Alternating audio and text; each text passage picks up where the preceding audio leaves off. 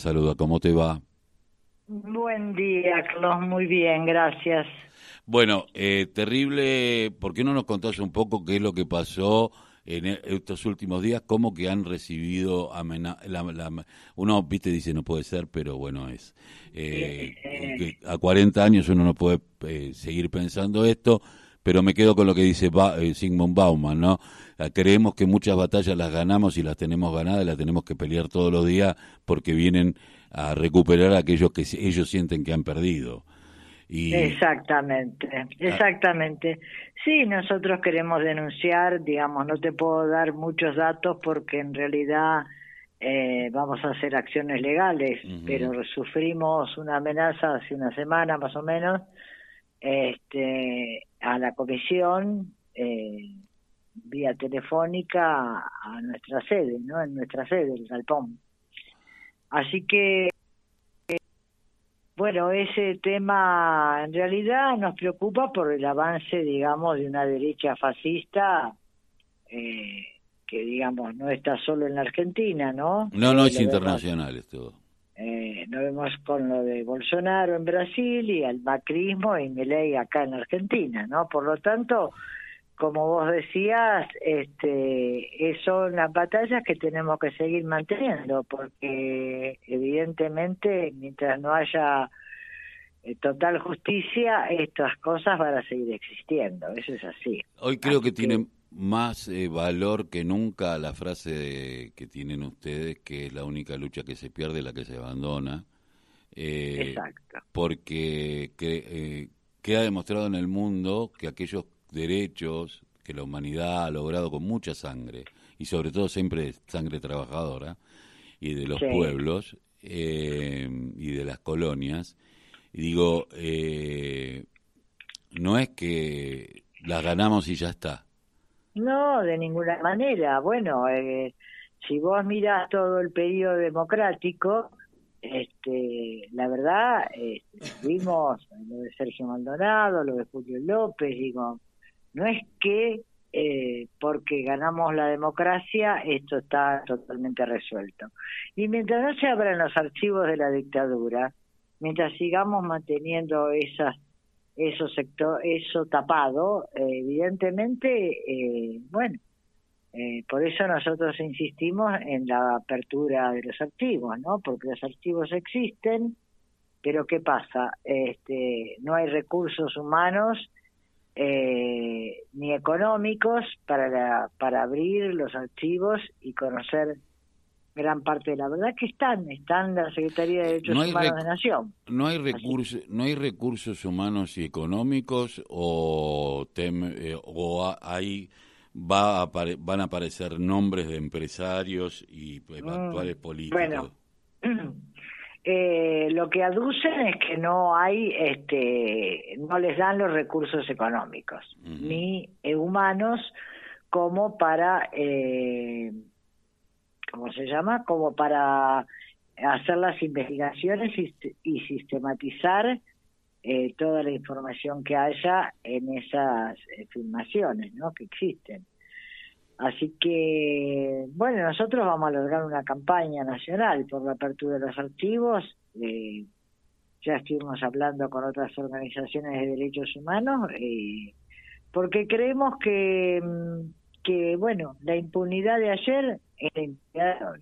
no, seguramente. Bueno, primero toda la solidaridad desde la voz, el grito que le cae el silencio, y desde la radio de la Unión Nacional del Club de Barrio a, las madres, a la Comisión de Madres en Quilmes, pero pues también me, para mantener viva la llama de aquellos que eh, alguna vez nos convocó, por lo menos a mí, eh, cuando era todavía un pibe de 17 años, de ir al, a la ronda de las madres en Capital y a empezar a militar en derechos humanos. Y, y que nos convocaba a una generación y una generación que hoy yo lo veo eh, en los pibes, es como que los alejan cada vez más de la, la, verdad histórica, que y como que no y que la lucha por los derechos humanos de hoy es la reivindicación de los derechos humanos de que, que fueron vulnerados ayer. Tal cual, tal cual. Eh, bueno, nosotros, viste, por eso mismo, el viernes cumplimos 40 años de la primera de Quilmes, eh, así que, que bueno, vamos a aprovechar esa oportunidad solo para homenajear a las madres, sino también para denunciar lo, que ocurre, ¿no? Seguramente. Eh, eh, seguramente en la semana nos vayamos enterando eh, qué, qué, es lo que está haciendo la justicia al respecto frente a esta amenaza a la comisión. Eh, sí, por, en realidad te digo, está lo de Cristina y está lo de las organizaciones sociales también, ¿viste? No es mm. que, digamos, esto es una eh, un apriete que viene de una derecha totalmente fascista, ¿no? Así que, bueno. Y para, para de alguna manera eh, ir llevando a naturalizar este tipo de cuestiones que no dejemos no, no debemos dejar que se naturalicen. No, no, y yo mira, yo la verdad que creo que eh, me llama mucho la atención lo que pasa, va digo, primero porque el pueblo argentino siempre ha estado peleando. La verdad, la verdad que, bueno, cuando fue la ley antiterrorista, cuando fue el 2 por 1 cuando fueron los secuestros, digamos, la, eh, no solo las organizaciones de derechos humanos, sino el pueblo se, pues, va, se, se pronunció en las calles, ¿no? La verdad que eh, es un orgullo nuestro pueblo desde ese punto de vista, ¿no? Digamos que en el mundo lo de los juicios y todo lo que hemos ganado, lo hemos ganado con mucha lucha, no es que nadie nos concedió nada. No, eh, por eso lo que yo el otro día decía, que no pongamos un héroe como Estracera, que no nos fue ningún héroe, porque se negó a habeas corpus, entre ellos el de Zepernik, quien era gobernador en ese momento de Santa Cruz, que fue, y el de la Papaleo, eh, que sabemos lo que sucedió, Digo, porque los juicios, eh, ah, más allá de que yo no soy radical, ¿no? Pero digo, primero la lucha de las madres y de las abuelas fue fundamental y de los organismos de derechos humanos, los pibes de Malvinas y la voluntad política de Alfonsín de decir, bueno, no los, los pilicos no se van a juzgar solos, los juzgamos acá. Después, bueno, hubo otras cuestiones que podemos discutir pero tuvo Por eso te digo, siempre tuvimos que luchar, porque después se pusieron las leyes de obediencia de punto final, y después el indulto. venimos venimos de, de bastante batalla. Eh, que... Por eso es importante eh, Está bien, lo de 1985 puede tener cosas, pero en realidad lo que ves es que hay una necesidad de los jóvenes también de conocer la historia. No, no, hay que ver el vaso. Eso es bueno, eso es bueno. El, vaso medio, el, vaso medio lleno, me decía el otro día un compañero.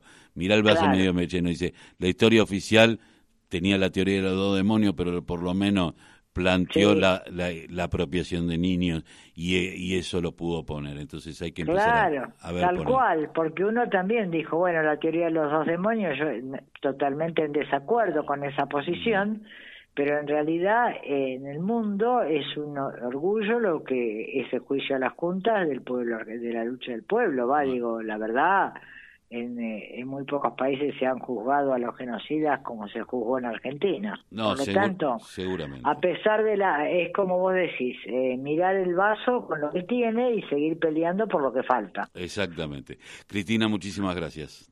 No, no tenés por qué, gracias a vos. Bueno, eh, buen día. Chao, hasta luego. Cristina Cavib, de la Comisión de Madre de Plaza de Mayo de Quilmes, bueno, quienes han sufrido una amenaza y además, bueno, el jueves, mañana jueves a las 11 de la mañana eh, en la plaza eh, de Quilmes van a dar una conferencia de prensa